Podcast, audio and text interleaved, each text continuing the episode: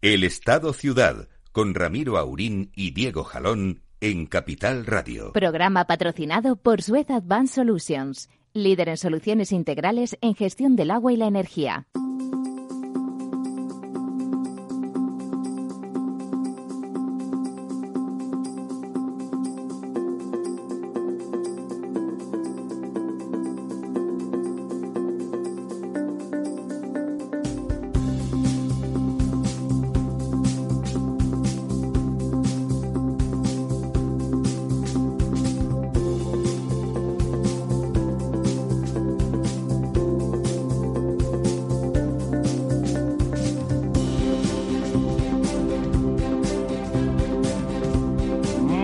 Buenos días, amigas y amigos. Menudo tormentón, don Diego. Y Ramiro, pues sí, ha llovido, ha llovido esta noche, por lo menos por aquí en la Comunidad de Madrid y en, bueno, y en la zona centro de España, va, parece que ahora hacia el levante. Una tronada, una tormenta de esas fantásticas, se despertó hasta el petite. Yo pensaba que estaba teniendo una pesadilla y, y bueno, eh, tenía una pesadilla, pero no era esa. bueno, bueno, bueno, bueno, bueno. Eh, las temperaturas parece que no cambian. Si quiere usted, aprovechamos que hablamos Sí, de, lluvia de lluvia, para, pues para sí, empezar y repasamos nuestros queridos Pues- pantanos. Pues efectivamente, me- a pesar de, de estas lluvias, de estas tormentas... Sigue bajando el agua. Que caen, bueno, un poco repartidas eh, por todos lados, porque la verdad es que eh, tanto ayer como hoy se esperan, pues, precipitaciones que pueden ser muy intensas en puntos mm, concretos. Le llamaban minidana, ¿no? Sí, eh, es una entrada, digamos, de aire frío que, que, bueno, que no es tan frío dentro de lo, pero comparado con el que hay, comparado con el que hay es frío y se producen estos fenómenos, pues, de, de nubes de convección, de nubes De, de desarrollo vertical, que eso cuando es. yo era pequeño. como los sindicatos cuando cuando eran eh, los de Franco, ¿no? Los Sí, y sindicatos los de- soviéticos, que eran iguales, los dos eran verticales. Verticales, efectivamente. Eh, bueno, pues a pesar, como te decía, de, de- de estas de estas lluvias y de estas eh, bueno tormentas que en algunos puntos son pues eh, muy intensas y producen eh, pequeñas inundaciones, etcétera, eh, sigue bajando el agua en los pantanos, como es lo propio de, de esta época del año y bueno, lo, lo es lo habitual, lo normal será que siga haciéndolo y que siga descendiendo este nivel de agua embalsada, pues hasta mediados de octubre. Eh, esta semana, respecto a la anterior, baja en 751 hectómetros cúbicos, o sea que se acelera, digamos, Se el, el ritmo de bajada, baja un 1,35%. Estamos en el 60,22%, que es una, bueno, un buen punto de partida, no es el óptimo, podríamos estar mejor, como estábamos, eh, por ejemplo, pues en, en, eh, el año 2018, o como está la media de los últimos 10 años, que está por encima de, de cómo estamos ahora. Y también podríamos estar peor, como ocurrió el año pasado, que estábamos en estas fechas pues bastante peor y rozamos un poquito el poste, eh, digamos, al, Sí, al teníamos- final de- no nos llegaba el agua al cuello. Efectivamente. ¿no? nunca mejor dicho. No nos llegaba el agua al cuello. Y por cuencas, pues ahí sí que vemos que hay algunas, sobre todo la cuenca del, del Guadiana, que está ya al 36%, bajando a un ritmo de un 1 y pico por semana, pues eh, háganse ustedes a la idea de que en 6-7 semanas estará seguramente Por pues, debajo por del debajo del 30%, 30%, que ya la cosa empieza a que ser ya son cifras pues bastante preocupantes. preocupantes. También en mala situación la cuenca del Guadalquivir con un 41% y que también ha bajado esta semana por encima del 1%, ha bajado un 1,38%. Eh, y sin embargo, pues bastante mejor eh, la cuenca del Tajo con un 60 y pico por ciento, con un 60,33, es decir, más o menos en la media Sí. general de España y muy por encima de esa media, pues las cuencas del norte, las grandes cuencas de Ebro, Duero, etcétera, ¿no? La cuenca del Júcar este año está en una especialmente buena situación para lo que es esta cuenca, con un 56%. Y la cuenca del Segura pues se mantiene mm, relativamente bien con un 46% de agua Sí, embalsada vamos. y un descenso de tan solo el 0,44. Hoy, como ya ocurrió la semana pasada y creo recordar que la anterior también, todas las cuencas bajan, es decir, no hay ninguna que, que acumule más agua.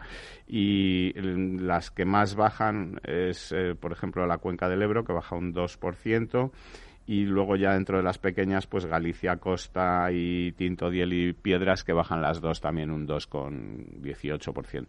Así que bueno, la situación es, eh, como te digo, más o menos de normalidad, más o menos de tranquilidad en el sentido de que la situación pues está mm, no está en, no estamos en alarma. Sí no estamos en alarma y no está en los niveles por ejemplo que estuvo el año pasado que, que, digamos estuvimos muy mal.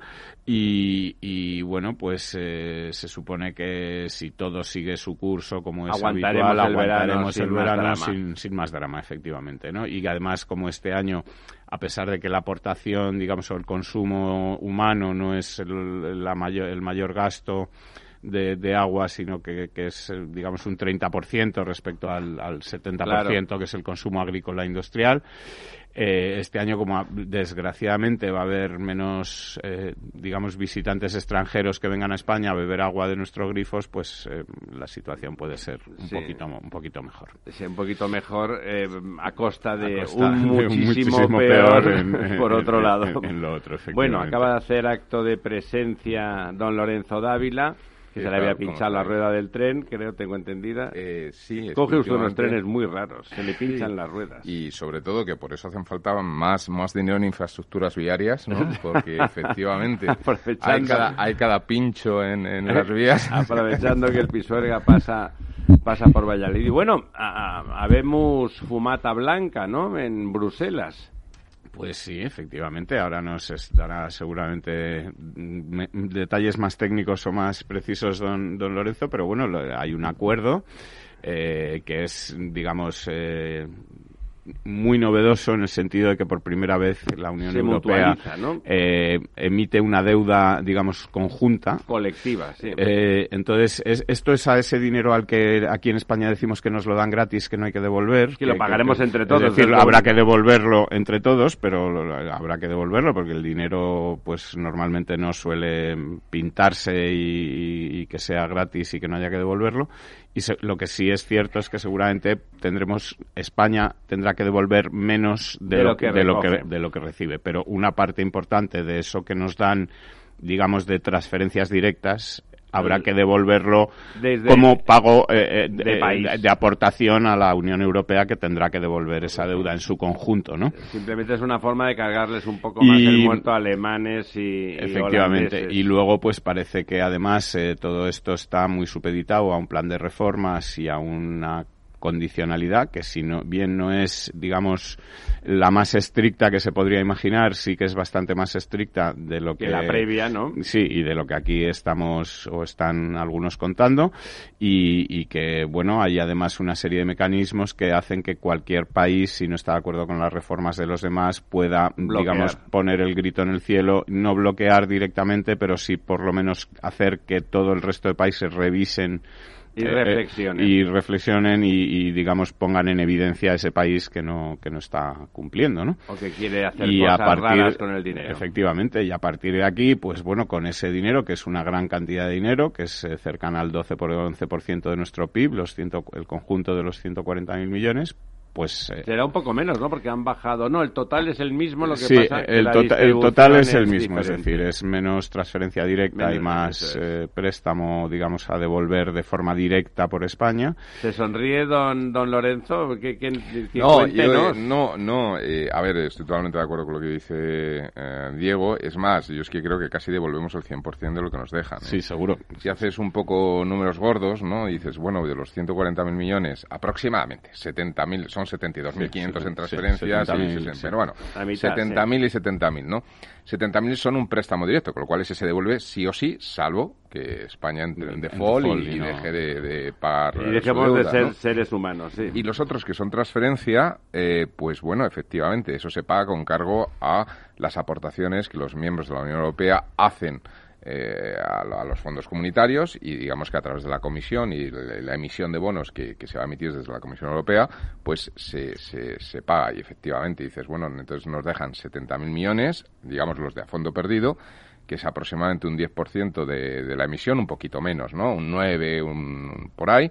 Y dices, y bueno, eso es más o menos, es más, el peso de España en la Unión Europea es un poquito mayor, con lo cual significa que prácticamente, de, lo cual, dicho esto, aunque tengamos que volver todo, no es lo mismo incrementar nuestra deuda sobre PIB, efectivamente, que, trasladarlo a la Unión Europea en un crédito blando a 30 años, que, en fin, quiero decir, hay una serie de facilidades. Es infinitamente mejor. Es mejor. Yo y, creo además, que y además, en el caso de que se produjera un default de España, el resto de socios comunitarios estarían obligados solidariamente a responder frente a la deuda, lo cual quiere decir que de alguna forma es como cuando uno recibe un aval, ¿no? Eso estamos avalados. Estamos avalados por la Unión Europea y, yo creo que políticamente, el, el, que es lo que comentabas tú antes, Diego, ¿no? Políticamente, eh, el hecho de que se haya producido una especie de tesoro europeo en la sombra, ¿no? Porque no se constituye formalmente el tesoro, pero es un germen para poder dar pasos en la dirección es bueno desde de el una punto, verdadera Unión Europea. desde el punto de vista de la constitución de un gran país europeo, de una federación europea. A mí me parece que sí, porque es, un sentar, paso sentar las bases, eh, cualitativamente es muy importante no digamos que hay reticencias por parte de ciertos socios, pero bueno, también parte de ciertos socios son los políticos eh, que en estos momentos gobiernan en esos países socios, pero mañana, en dentro de cuatro años, los países ricos. Sí, pero, bueno, no todos, porque Alemania es rico y sin embargo estaba a favor de todo el proceso de mutualización y además es el más grande de Europa. Pero quiero decir que hay países que también dependen un poco del, del bueno, pues del político de turno. Y ni siquiera voy a decir el color político, porque lo hay de todo, ¿no? Sino simplemente... hay, tres socialdemócratas ¿eh? entre hay, los Hay socialdemócratas, hay conservadores, hay de todo, ¿no? O sea, quiero decir... Yo creo que aquí también hemos demonizado a los frugales en el sentido de que... Injustamente, porque, bueno, realmente, oye, eh, este señor Rute, que ahora es la mala de la película, eh, es el único que se ha atrevido a decir si Hungría quiere dinero tendrá que profundizar en los derechos humanos, cosa que, oye, creo que a todo el mundo, hasta a los más progresistas, incluso a los señores de Podemos, les parecerá muy bien que en Hungría se respeten los derechos humanos. Y este señor, el Ruth, es el único que ha dicho esto en voz alta, ¿no? El, único que ha Van dicho... a tener que acabar sacando eh, una película que se llamará Rutéfico, como lo de Maléfica, cuando el malo en realidad es el bueno, ¿no? Porque bueno, y, y, oye, y realmente que haya un señor que esté diciendo es que usted tiene que contener su déficit, contener su deuda pública y hacer reformas para ser más productivo. Lo que le está diciendo al niño, eh, eh, estudia que si era una prueba claro, está bien, Digamos que, que, tendríamos que agradecerlo, ¿no? Es decir, tendríamos que ser nosotros los que quisiéramos hacer esas reformas, no que nos las estuvieran imponiendo, sino que, que ser nosotros los que digamos, no, usted no se preocupe que es que soy yo el que quiero tener menos deuda, el que quiero tener menos déficit, el que quiero que mis pensiones sean sostenibles, el que quiero que mi sistema eh, de bienestar eh, sea sostenible, el que quiero tener un país productivo y que cree riqueza. Ese lo tendría que salir de nosotros. Y si hay un señor que nos lo tiene que decir, mal vamos. Perdone, que todo eso es bueno, lo dice usted, don Diego. No, a ver, a mí hay una cosa, si me permitís, que sí que me parece muy importante. Y es que eh, España, bueno, todavía está por ver cuánto va a caer el PIB del año 2020. Yo confío, y además todo parece indicar que efectivamente ya la vacuna existe. Eh, otra cosa es un poco cuando ya se materialice el anuncio formal, porque van a existir más de una, ¿no? Bueno, y, cuando se, se van a aplicar. Sí, pero la economía, la economía funciona al descuento. Es decir, el día que es, oficialmente se diga esto ya está, y, se empieza a comercializar, es decir, empieza hasta la primera cajita, aunque se la lleve un multimillonario de turno y tal, pero la primera cajita en el mercado, eh, la economía empieza a crecer y a crecer espectacularmente. por todo lo que ha dejado de crecer. Entonces, bueno, pues está por ver cuál es la caída del bache, ¿no? Si todo parece indicar, un poco nuestro gran amigo eh, el profesor don Ramón Tamames cifraba desde un principio en un 12% de caída del PIB, pues hay informes que van desde el 10 al 15, o sea, probablemente estemos por ese entorno, digamos, ¿no? Como número gordo. De bueno, pues nos están metiendo algo más del 12 del PIB. Y lo bueno que tiene es que ese algo más del 12 va en vena a inversión, no puede ir a otra cosa y por lo tanto... Eso está garantizado, ¿no? Con el tipo de pacto que se ha firmado. en principio entiendo, entiendo que sí, ¿no? Hay una serie de políticas que tienen que ver con la digitalización, que tienen que ver con el tema eh, de, bueno, la transición ecológica, eh, tema de eficiencia energética, todo eso son procesos de inversión, ¿no?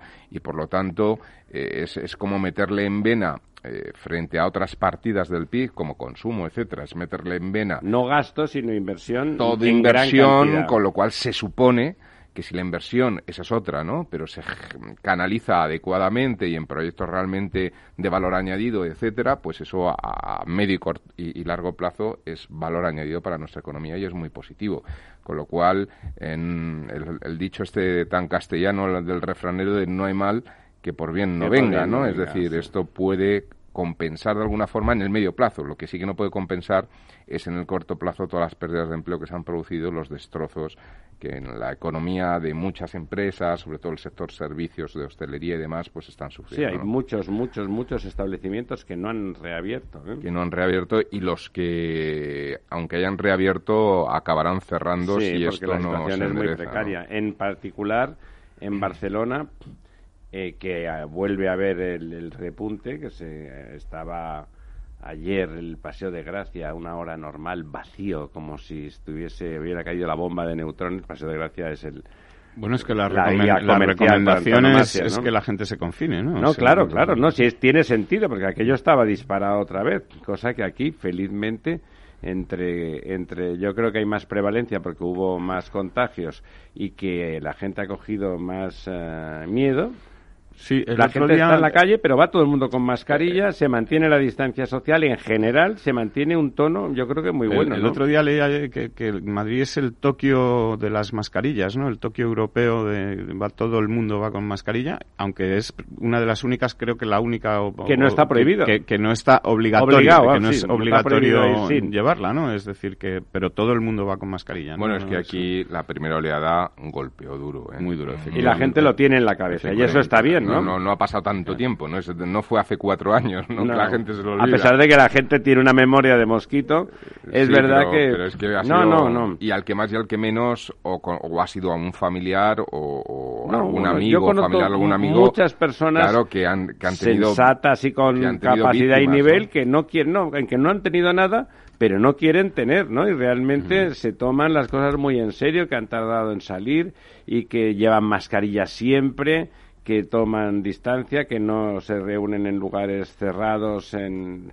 cuando van a comer, pues aprovechan las terrazas de forma sistemática. O sea, realmente eh, la posición individual, la responsabilidad individual en, en este tema es fundamental y yo creo que en Madrid está asumido, ¿no? Y qué distinto hubiera sido todo si hubiéramos aplicado esto de las mascarillas desde el Primer momento. minuto uno, ¿no?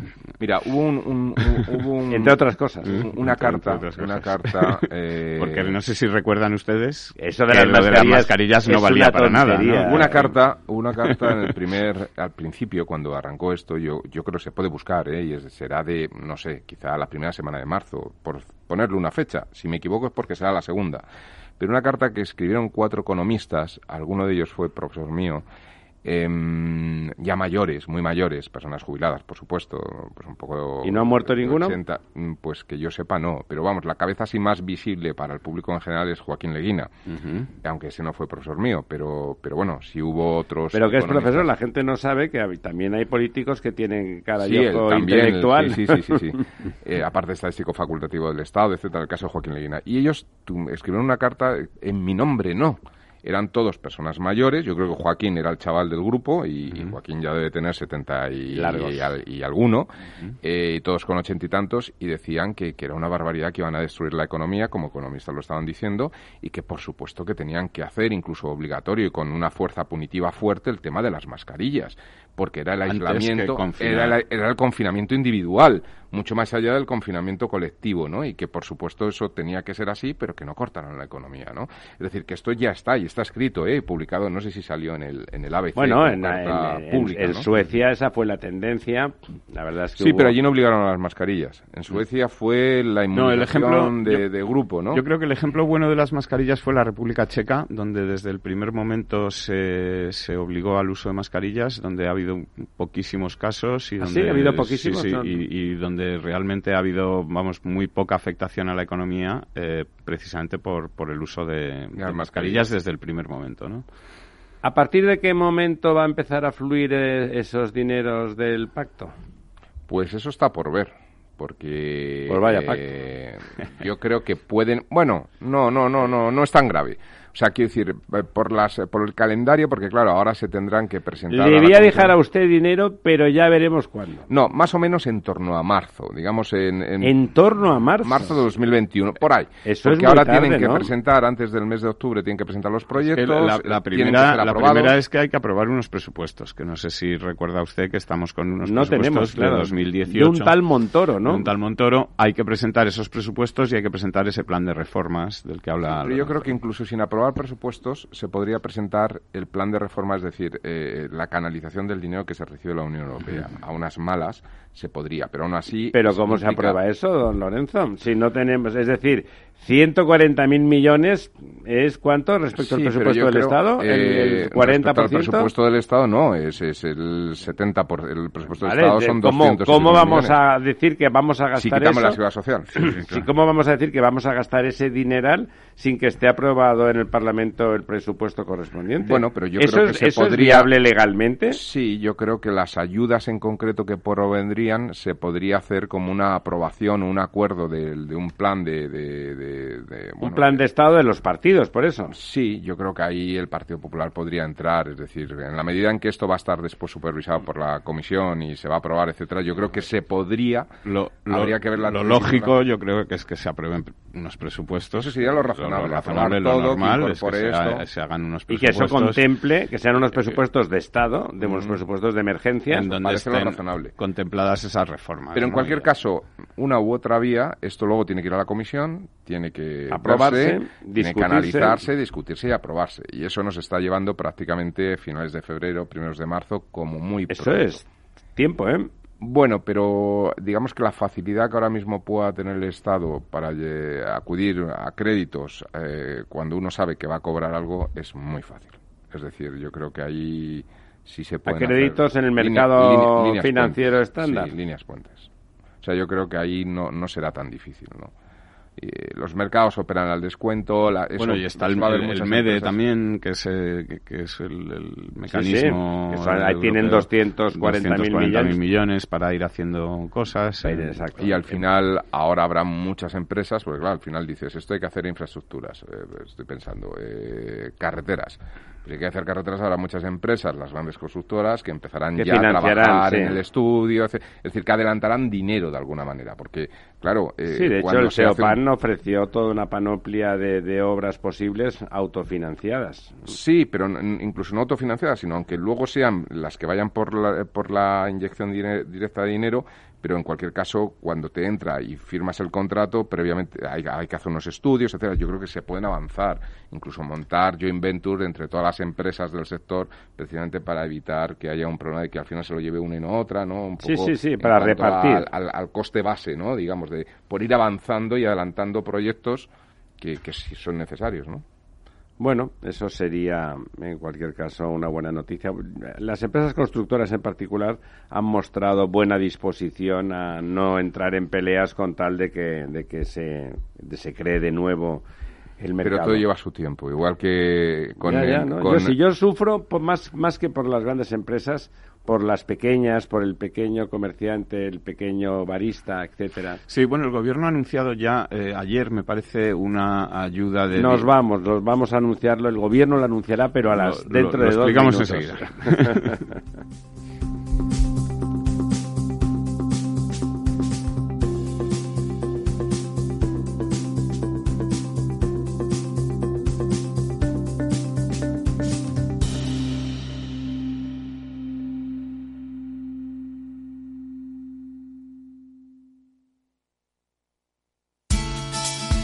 la mano de Alejandro Mazón y el equipo de Cuídate Deluxe, llega el chico del chándal a El Balance para ayudarnos a estar en forma y mejorar nuestro bienestar general. Los miércoles a las ocho y media de la tarde en El Balance. Capital Radio.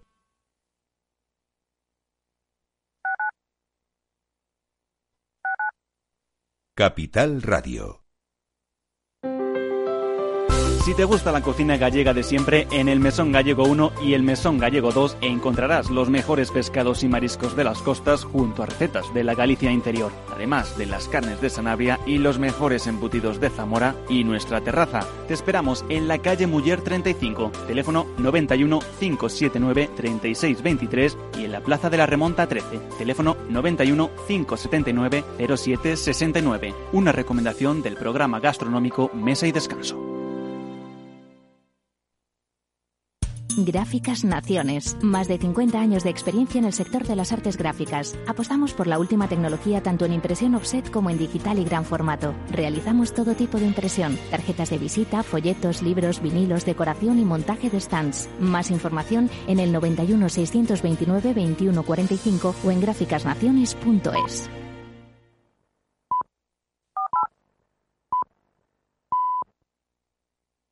Capital Radio, la genuina radio económica.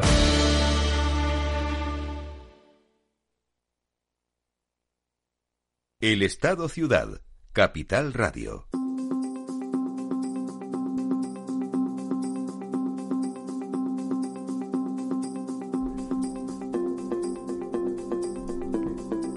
¿Qué nos, qué nos, nos, iba, nos iba a contar de las bondades del gobierno? Que el gobierno ha anunciado ya ayer eh, fondo de 10.000 millones de euros para ayudar a, pymes y pequeños autónomos, vamos, autónomos, los autónomos son pequeños todos, pobrecillos, eh, entre los que me incluyo, pero vamos, que, que un, un plan de 10.000 millones para ayudar, digamos, a estas pequeñas empresas y autónomos en, en apuros, eh, aunque estas ayudas son condicionadas, cosa que, que luego el gobierno, bueno, pues eh, se pone de perfil, se pone de perfil cuando las condiciones se las ponen a ellos, pero bueno, que es que serían, digamos, que ya podrían empezar a condiciones lógicas. Eh, sí, pues en las condiciones que se han que se han explicitado hasta ahora, pues está el, el poder demostrar que la empresa no estaba en quiebra en diciembre de 2019. o, que no es culpa del, que es culpa del COVID. Es culpa del COVID, no culpa, de tal.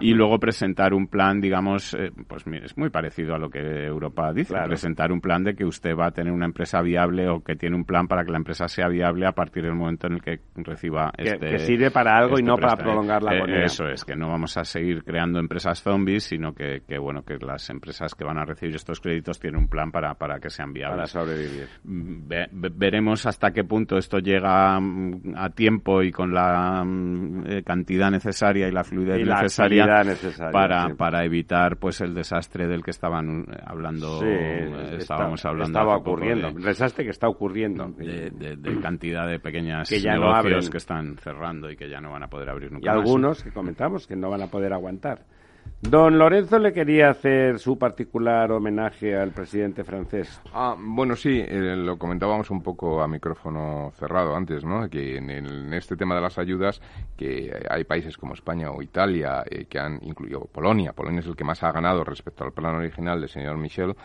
Eh, el país que más ha cedido respecto a ese plan original ha sido Francia, ¿no? Yo creo que Macron es un hombre que está demostrando una visión europeísta. Que mil millones de No más, más, eh, desde cuarenta y tantos mil a treinta y cinco mil, unos siete, ocho mil millones, eh, para que, bueno, pues España ganase dos mil, Italia me parece que han sido cuatro mil, Polonia no sé si... Es decir, que han ido, también Alemania ha cedido, pero menos, es decir, que al final han sido, bueno, eh, me, parece, me parece que en términos porcentuales el que más ha cedido con mucho ha sido Francia y eso pues yo creo que es... Probablemente es el presidente más europeísta ahora mismo. junto con Merkel yo creo que... Junto con Merkel, sí, a Merkel hay que ponerle cuando se retire un altar. Un altar. Lo digo porque yo, yo el primero, pues la verdad es que no simpatizaba particularmente con ella en el principio y ciertamente ha sido espectacular su mandato, la importancia que ha tenido para el mantenimiento de Europa. Y además que yo creo que lo ha hecho siempre con mucha humildad, eh, cosa que yo creo también que los, los últimos líderes y doblegar alemanes... A, doblegar a su Tribunal Constitucional y a sus partidos, ojito. ¿eh? Una mujer que cuando la ves en las fotos en las reuniones parece que se va a sacar el, el para hacer punto en cualquier momento, pero está ahí. Lo que saca es un espadón que tiene que cuando empieza a repartir y luego sentido común, capacidad de pacto, ha demostrado unas virtudes de gobernanza extraordinarias. A mí me gustaría destacar otra noticia que probablemente Diego la, la tenga en cartera, pero, pero que me, me ha hecho mucha ilusión, entre otras cosas, porque hoy se, se cierra, se firma la aprobación definitiva por parte de la Comunidad de Madrid del plan eh, Madrid Norte. Pero ¿cuántas veces hemos anunciado que ya se firmaba definitivamente? Bueno, porque esto lleva la aprobación por parte del Ayuntamiento, la aprobación definitiva del Pleno, pero luego necesita la aprobación de la, de la Comunidad de Madrid. Y hoy es cuando se lleva al Pleno y en principio, pues vamos. Ya, está, ya no necesitamos más firmas. Bueno, sí, ha habido un poco. Quedan algunos trámites. Quedan algunos trámites, pero bueno, hombre, si no, no seríamos España. no, no será tan rápido como la ilusión de la presidenta, la señora Ayuso, que decía ya que en el 21 ya empezaban a, mover las grúas de las casas y demás. Pues la verdad es que estaría bien que fuera así, ¿no? Están diciendo que con un poquito de suerte para el 24 ya empezarían las cosas, ¿no? O sea, hasta el 24 no se van a empezar a construir. Para viviendas. Eh, el 21 lo que sí que puede empezar es el parque. Ahí va un gran parque, aunque todavía falta todo el proceso de expropiación de los terrenos, etcétera, pero podría ser que para el final quizá del 21 habla de parque con árboles. Sí, las vías se entierran, la zona pública de las vías se entierran y se va a hacer un gran parque. Lo que ocurre que hay un personaje que, que bueno, es, que es nuestro nuestro personaje favorito español para es, la versión española de Soros, que es el, inmobiliario este, el señor, ay, de la operación de Plaza de Plaza España, el Trinitario. El Trinitario, nuestro famoso Trinitario, eh, que él ha agrupado los derechos de los, de los antiguos propietarios de cuando se expropiaron esos terrenos para hacer las vías, para empezar un poco a demandar. Ya ha empezado a demandar, está pendiente de una sentencia en un juzgado de primera instancia y todo indica que todo es para empezar a, hacer canjes por dinero, ¿no? O sea, a vender los pleitos, digamos, ¿no? Los en fin, una especulación los reversionistas de que efectivamente si eso deja de tener afectación pública, pues me tienen que devolver el suelo. Por eso, de hecho, sobre las vías va a ir un parque para que no haya reversión, ¿no? El plan inicial en su día, cuando en la época de, de, Gallardón, yo recuerdo que se construía directamente encima de las vías. Eso hubo que retirarlo precisamente para mantenerlo. Es decir, yo creo que lo tiene un poco perdido, pero puede mm, molestar, molestar y yo creo que él sabe que, que a, ruido, eh, a agua revuelta, ganancia de pescado. Y él molesta un rato y para que no moleste, pues pedirá dinerín, ¿no? Es Don Diego, ¿qué iba a decir no, que, la, que ya han presentado, digamos, la reclamación, el trinitario Casanova, eh, junto con el resto de reversionistas a los que ha podido eh, agrupar, y, ya se ha fijado, digamos, eh, la audiencia previa para diciembre, o sea que, es, el proceso judicial está en marcha y es, digamos, uno o el gran problema todavía que queda, pero no es el único. Es decir, que, por ejemplo, para construir este parque, eh, Adif tiene que hacer un concurso. Este concurso, pues, tiene unos plazos, se presentarán varias empresas, eh, pues, tendrán cuatro o cinco meses para presentarlo, etcétera.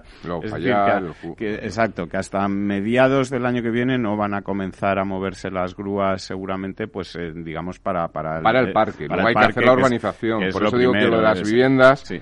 Estamos hablando del 24. Pero, pero bueno, trabajo, el trabajo empezará a fluir. Probablemente a finales del año que viene. Sí, y de hecho yo creo que esa es la información que ha querido transmitir la señora Ayuso, solamente que se ha ilusionado y ha dicho las primeras viviendas empezarán, no, viviendas todavía no. no. Pero bueno, que las grúas van a empezar a moverse y tengamos en cuenta también que esto es una de las, bueno, la mayor operación urbanística que se va a hacer en Europa en, la década, ¿no? En la década, vamos, yo creo que es incluso más importante que la ampliación de París en el barrio de la Défense o, es una de las sí sí porque es una disposición de terrenos en el corazón de una gran ciudad que, va, a va a cambiar la, ciudad completamente. Completamente bueno es que de hecho hoy daban el dato que me parece muy interesante para coger escala. Yo yo como arquitecto siempre estamos con el metro para buscar escala no y es que perdón eh, ustedes con el centímetro. Con el centímetro. Eh, la distancia que va es decir la longitud que, supone el proyecto de, Madrid Norte es el mismo que hay desde la Plaza Neptuno hasta Plaza Castilla, es decir, prácticamente la totalidad de la castellana. de Neptuno a Tocha, que sería el trocito que le queda. Eh, Todo toda esa longitud realmente. es lo que ponían como el dato, es decir, la castellana, y, eso yo lo recuerdo a la época de la escuela, que siempre lo decían urbanismo, es decir, de Tocha a Plaza Castilla, 12 kilómetros de Neptuno a Tocha que puede haber un kilómetro, como mucho, kilómetro y medio, con lo cual estamos hablando de 10, entre 10 y 11 kilómetros de proyecto eh, longitudinal, es decir, es muchísimo, es una intervención, realmente seria. Que va a cambiar eh, la ciudad completamente. Y además, otra de las noticias, eh, yendo lo mismo, eh, que, se, que se ha publicado estos días, es que ya está eh, en el tramo final la adjudicación de la ingeniería del otro gran proyecto que se va a hacer en Madrid, que es del ayuntamiento y que es el soterramiento de la A5 en su entrada a Madrid por el, por el barrio de Campamento, etcétera que es esta entrada que tuvo esa polémica con, con la anterior alcaldesa, que puso unos semáforos para que se pudiera cruzar de un lado a otro y esa era su solución, digamos, para romper, solución... para romper esa cicatriz y esto creaba pues unos eh, atascos tremendos, además de, bueno, pues... Eh, eh, no realmente coser. Eh, no es una solución. y, Diego, piensa que ese proyecto es la palanca definitiva para todo el proyecto de operación, enorme operación campamento, que, nace de la época de. que sería la otra grandísima operación. Rodríguez Zapatero, cuando desde defensa en, quería. En tamaño, en tamaño, usted que tiene más uh. el, centímetro en la mano, comparado con, con Norte. ¿Toda la operación campamento? Sí. Pues la operación campamento, que son todos los cuarteles, y va prácticamente desde bueno, prácticamente desde el mismo campamento, desde la calle esta principal del campamento hasta Cuatro Vientos, eso podrán ser, eh, yo creo que fácil, fácil, 6-7 kilómetros, yo creo que sí que pueden serlo. Sí, en, es más pequeña, pues. Eh, quizá en longitud, pero es más ancho, es decir, quiero decir que, en lo que es metros cuadrados, metros kilómetros cuadrados, a lo mejor eh, ahí, andamos, ¿no? Ahí andamos. Porque hablan en la operación eh, Madrid Norte de unas 10.000 viviendas y en su día la operación Campamento estaba en torno a los 12, 13.000 viviendas. Yo recuerdo lo que... Si la densidad se va a 8. Claro, yo no sé un poco claro, porque porque la, la operación Chamartín, digamos, al final ha cedido mucho terreno a espacio público, a espacio ya, por eso digo que al final hay que ver lo esponjado que queda el territorio. al final la operación Campamento se haga, digamos, más concentrada en viviendas eh, puede que supere el número de lo que son viviendas. o por lo menos estará, aunque sea de, otro tamaño. O sea que, bueno, si todo esto sale adelante, Madrid. Bueno, y además, como Madrid tiene la suerte ahora mismo de que tiene un buen alcalde. Un alcalde capaz de llegar a acuerdos, porque un buen alcalde es alguien que llega a acuerdos y que puede resuelve las cosas, ¿no? Y, y el señor Martínez Almeida Pasa ahí la operación campamento, la clave, bueno, también ocurre en la operación Madrid Norte con Adif, que es el Estado, ¿no? El, tema campamento es el Ministerio de Defensa. Es, lo que pasa es que yo ahí creo, creo que de los buenos ministros que tenemos en, en la actualidad, yo creo que Margarita Robles no le está haciendo nada mal. Es decir, que, realmente es una ministra. De hecho, el ministro de Transportes, que bueno, que es fomento en realidad. Sí, que es el de vivienda también. Sí, anunció un plan, digamos, para que los ministerios cedieran suelo público a cambio de construcción. Digamos, eso, eso parecía que iba en esa dirección. protegida durante 40 años, 50 años, y bueno, pues probablemente buena parte de lo que se puede hacer ahí en la operación campamento sea precisamente eso: vivienda, social. Vivienda social. Eh, construida en colaboración público-privada, es decir, que haya un constructor privado que ponga el promotor que adelante y, que, durante 50 años pueda cobrar los ¿Qué renta tienen los barrios eh, periféricos a, a la posible operación campamento? ¿En renta te refieres? Sí, renta. ¿Qué tipo de perfil socioeconómico tienen, tienen esos barrios? Bueno, pues es gente, digamos, trabajadora o clase trabajadora, clase media. O sea que eh, sería un buen lugar para hacer vivienda de eh, protección oficial, vamos a llamarla así. Yo entiendo que sí. De hecho, allí hay barrios, eh, expansiones, por ejemplo, estoy pensando alrededor de, del, del aeropuerto de Cuatro Vientos, la expansión de Carabanchel, eh, hay mucha vivienda social, la zona de Aluche, que es la otra parte de campamento, también hay vivienda social, es decir, es una zona que se daría para esta operación de vivienda social y efectivamente para una operación eh, de colaboración público-privada, que me gustaría, por favor, explicar, si, si me lo dejas un minuto, explicar por qué esto funciona y cómo funciona es muy sencillo. Es decir, el Estado tiene una política social. En esa política social ellos eh, pagan la vivienda social tiene muchas muchas categorías y clases. Una cosa es vivienda de precio tasado, vivienda de protección básica, etcétera, pero luego hay una vivienda que es vivienda para digamos Pensemos en alquiler, yo diría, ¿no? Sí, sí, en alquiler estoy hablando. Luego hay vivienda en alquiler para grupos, digamos, eh, socialmente vulnerables. vulnerables. Y, en esta política el Ministerio de Fomento y de Vivienda tiene eh, unas subvenciones que aporta, es decir, ellos pagan unos 500 y pico euros eh, por el alquiler para que esas personas puedan tener una, una, vivienda social. Claro, con un importe de este tipo, a poco que, el, que esa familia o ese grupo vulnerable, estamos hablando pues eh, madres solteras, sí, viviendas sí, monoparentales, que, no pueden sumar más, etcétera pues a, poco que se aporten 100, ciento poco euros, que, puede estar, eh, digamos, al alcance de muchísima gente, eh, las cuentas salen para cualquier promotor que vaya a unos niveles de calidad, pues eh, digamos, no muy lujosos, pero, las viviendas salen, etcétera, estándar efectivamente, ¿no? O sea, e, es decir, que realmente es un proceso en el cual, sin incrementar la deuda del Estado ni nada, aporta unos suelos y a partir de ahí eh, puede perfectamente un constructor con esas es cuentas. vivienda social y eso, es vivienda pura y dura social. que le das eh, al acceso a un alquiler realmente reducido. Que se amortiza en operaciones normalmente entre 30 y 50 años, de forma que a los 50 años.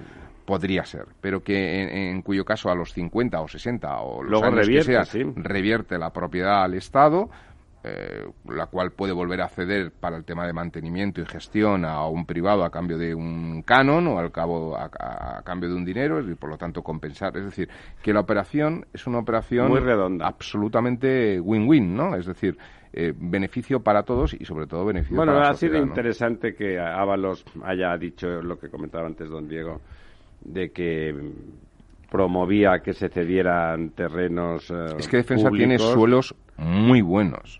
Tenemos suerte, a ver si se avanzara, porque es verdad que hay Margarita Robles, como decía usted, es una ministra que se ha comportado en todos los niveles, ha sido de las, seguramente la más, y, la que ha encarnado más al Estado. Y por fuentes muy apreciada dentro de la, eh, bueno, del, estamento militar. Por lo tanto, sería un buen momento, porque estas cosas, si no se arrancan en un determinado momento, pues cuesta un poco de trabajo. Estoy seguro que a la oposición una operación de ese estilo le parecería bien.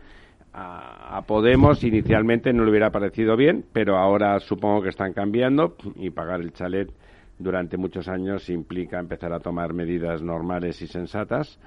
Y bueno, a ver si. Porque todo el problema de la vivienda en España, el de los vulnerables, que es el de verdad difícil, y, la verdad es que con la crisis pasada, eh, la gran recesión, eh, ha dejado mucho cadáver económico y mucha gente con sueldos. Eh, lo comentaba ayer con una ejecutiva de una empresa que en esa fase han entrado profesionales y hablábamos de profesionales universitarios que están con sueldos realmente de mínimos que no se veían desde hacía muchos años. O sea, es decir, hace falta un producto que es más difícil. El mercado normalmente provee, pues oiga, ropa pues hay ropa muy cara, pero hay sitios que hay ropa realmente baratísima, ¿no?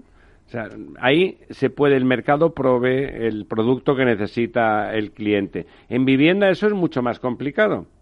Pero esa provisión de suelo y esa operación como usted la, la pinta, que es como es, eh, realmente podría ser la solución en el medio plazo al problema de la vivienda de unas clases que han quedado muy desfavorecidas después de la gran recesión y que va a costar mucho que se remonte, ¿no? Y además, dentro de la misma generación, por lo menos. Y además, fíjate que permite, y si me lo permitís también, aunque esto ya es como la grandilocuencia de los arquitectos, ¿no?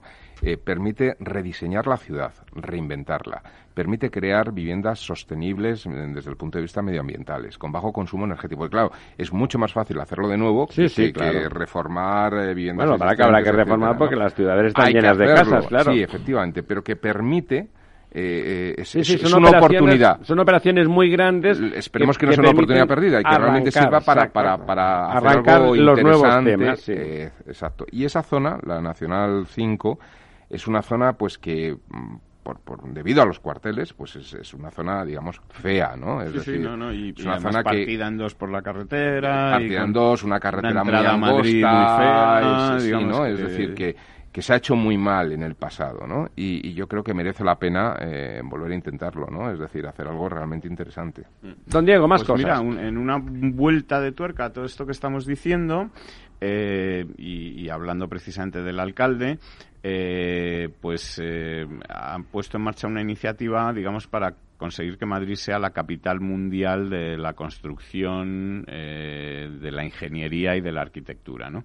Y se trata de, pues, convertir a Madrid en un referente de, de estos ámbitos. Es un proyecto que, que ha puesto en marcha con la colaboración de empresas constructoras importantes como FCC, como Acciona, como SACIR, y organismos, pues, eh, digamos, a, nivel nacional, como, eh, como ICEX y como, y como el ICO, ¿no? Y la propia, como quiere implicar también a la propia, a la propia Comunidad de Madrid, ¿no?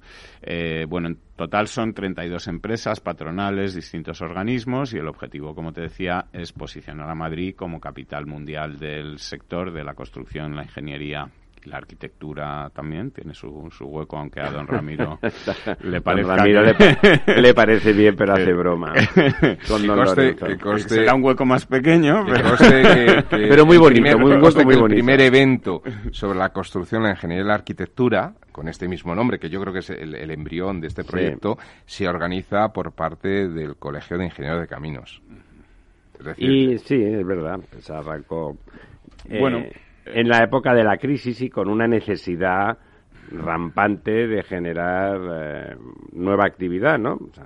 Y en cualquier caso están dentro de esas instituciones que no has mencionado, están tanto el Colegio de Ingenieros de Caminos como el Colegio, de, Arquitectos. Bueno, pues la presidencia de esta asociación corresponde, y no las he mencionado... Que ambos, que ambos colegios tienen las dos sedes colegiales más bonitas de todo eh, Madrid. Que son 32, una de ellas muy cerquita, muy cerquita de, este aquí, desde donde les hablamos. Eh, bueno, pues la, presidencia de esta asociación para impulsar esta capitalidad mundial de, Madrid en el sector de la construcción y de la ingeniería eh, se ha eh, designado al directivo de FCC, David García Núñez. Eh, se ha anunciado ya oficialmente. está abierta a que se vayan incorporando pues más empresas de referencia del sector y en principio se ha creado pues un plan estratégico en el que hay varios puntos que me parecen interesantes. Uno de ellos sobre todo es el de estimular el mercado interno eh, es que lo que pretenden es que haya un mayor entendimiento entre entidades públicas y privadas para contribuir a, estrechar pues los lazos bueno, eso que decíamos, el mercado interno se desplomó. Y a que se empiecen a poner en marcha pues muchos proyectos necesarios para la ciudad de Madrid y para el España, resto de España, para España en general, que buena falta nos hace. También se quiere, bueno, pues ayudar a la internacionalización de las empresas de construcción españolas, que ya están, muy, internacionalizadas. Pero bueno, hay empresas de ingeniería. Están las grandes. Claro, por eso. Pero hay muchas medianas que, sí lo eh, necesitan. Efectivamente. Otra de las cosas que se pretende es eh, que Madrid se convierta eh, en sede de la Corte de Arbitraje más importante del, sector internacional en, en el mundo de la construcción eh, crear una red de universidades de excelencia para que se intercambien experiencias en, en, este, en este campo, atracción de eventos, eh, asistencia y eh, bueno, foros internacionales, etcétera, pues bueno, por lo menos, aunque sea tal, lo que demuestra es que a diferencia de otros dirigentes, incluso del Partido Popular, que hemos padecido que creían que las infraestructuras señor Montoro, por ejemplo, una molestia, pues eh, bueno, pues el, alcalde de Madrid entiende eh, que las infraestructuras crean riqueza, generan expectativas y, y es la forma de, hacer la ciudad, como decía don Lorenzo Así que, bueno, pues dentro de, de, las cosas que van pasando, yo creo que es una, una de las, de las sí, ese acuerdo que ha firmado por la Villa de Madrid me parece una demostración. Cómo han perdido acidez y acritud la oposición que al, principio, a la llegada de Almeida al, gobierno, pues nada, se pusieron de culo porque eh, se acababan de quitar el gobierno, ¿no? Digamos, tampoco es tan raro. Pero realmente ha revertido esa situación, a diferencia de lo que ocurre entre Ciudadanos y el PP en la comunidad, en el ayuntamiento se llevan de muerte y Más Madrid mm, y los socialistas no están reconocen que hay una buena entente, han, firmado el, pacto por Madrid. Bueno, se está avanzando en la dirección correcta, que consiste en sumar todos y no hacerse. sobre todo, lo más importante, o por, lo menos yo lo valoro, que el señor Almeida está haciendo muchas cosas con un perfil muy, bajo. Sí, sí. Eso es importante para que la oposición no se, no se moleste, claro. Él lo hace, firman y el, es el alcalde, es que el perfil se lo da el, propio cargo, pero luego él mantiene Y es un tipo muy próximo y muy agradable, o sea, que no es que sea una persona tímida y tal, pero él mantiene, no le cuesta trabajo mantener el perfil bajo mientras hace el trabajo.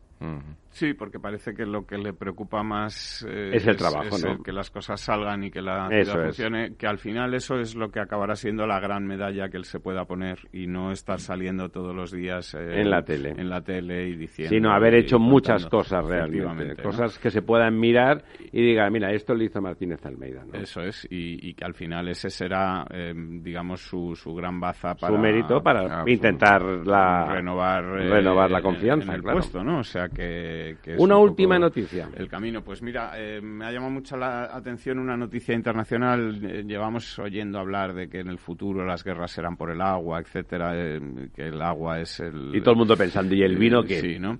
Bueno, pues pues hay una comienzo de un de una de un punto de tensión entre Egipto, Etiopía y Sudán con la construcción de una gran presa en Etiopía. tensión, ¿no? Lo siguiente. La gran presa del Renacimiento y sí, y ya parece que están empezando incluso a sonar tambores de guerra por el tema de que... Es que ya la han puesto en función. ha empezado ya a, llenar, Sin querer. Han dicho algo tan, algo tan curioso como que un pedazo de obrón brutal que no se han dado cuenta, ya empezó a llenarse. pues estábamos en otra cosa, un bautizo, unos bocadillos y tal, ya empezó a llenarse. La, verdad es... Me cago en... Eh, que la presa es... Eh, Debe ser de Bilbao la presa y se llena cuando le sale a ella de las narices eh, también. Es, una presa inmensa. Eh, bueno, casi del tamaño de las tres gargantas de, China, ¿no? que además es en el, en el... Nilo Azul. Nilo Azul, que es el Nilo, digamos, que aporta la gran la cantidad, de agua, importante del Nilo y claro, Egipto pues está mosqueado, tirando a muy mosqueado, eh, porque piensa que bueno pues la cantidad de agua que llegue al Nilo, a, que le llegue a él del Nilo, pues se, se, puede reducir hasta en un 40 o un 50% y que bueno pues Egipto digamos que es un país que vive del Nilo. Es, el lago Nasser. Es eh, un desierto alrededor del Nilo y la, toda la población de Egipto está ahí pegada. Vivificada por el gran río sagrado. Bueno, ya hemos llegado, 56 minutos pasan de las 11, ya saben ustedes, ahí, ahí lo dejamos. Vuelvan con nosotros el próximo miércoles. Sí, el próximo miércoles será el último programa de esta temporada. Y el mes de agosto, pues disfrútenlo ustedes si pueden, con mascarilla si no queda más remedio. Programa patrocinado por Suez Advanced Solutions, líder en soluciones integrales en gestión del agua y la energía.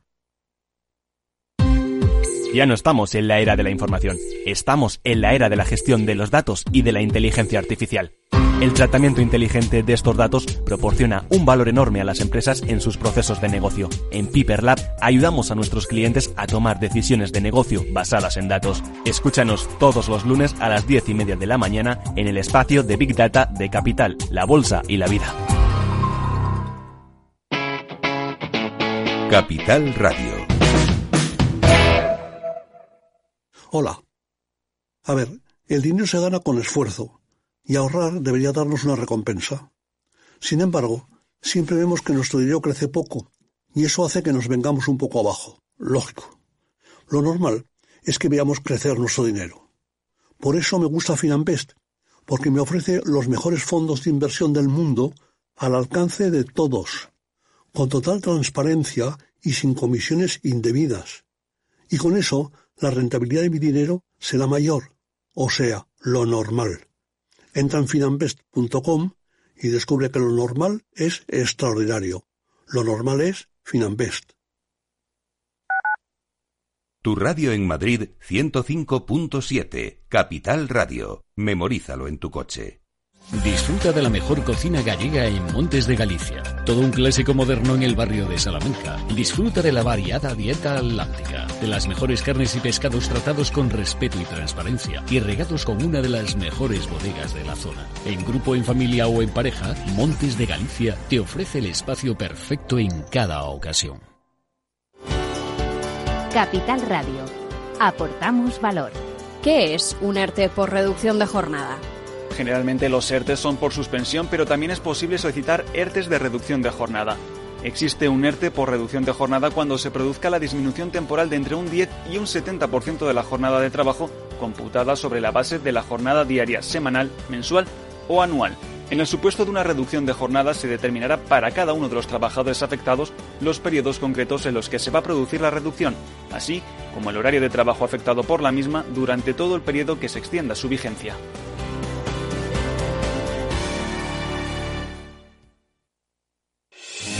¿Está pensando en montar una empresa pero no se atreve a dar el paso en solitario? Busca una marca conocida y consolidada que le respalde en Franquiciados le ayudamos a elegir el negocio que más se ajuste a sus necesidades. Franquicias de éxito, innovadoras, de baja inversión. Los miércoles a las 12 en Capital Radio tienen una cita con el único programa de radio de España especializado en la industria de la franquicia. Franquiciados con Mabel Calatrava.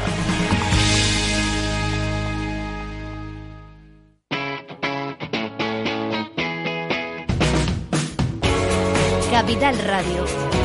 Despierta la economía.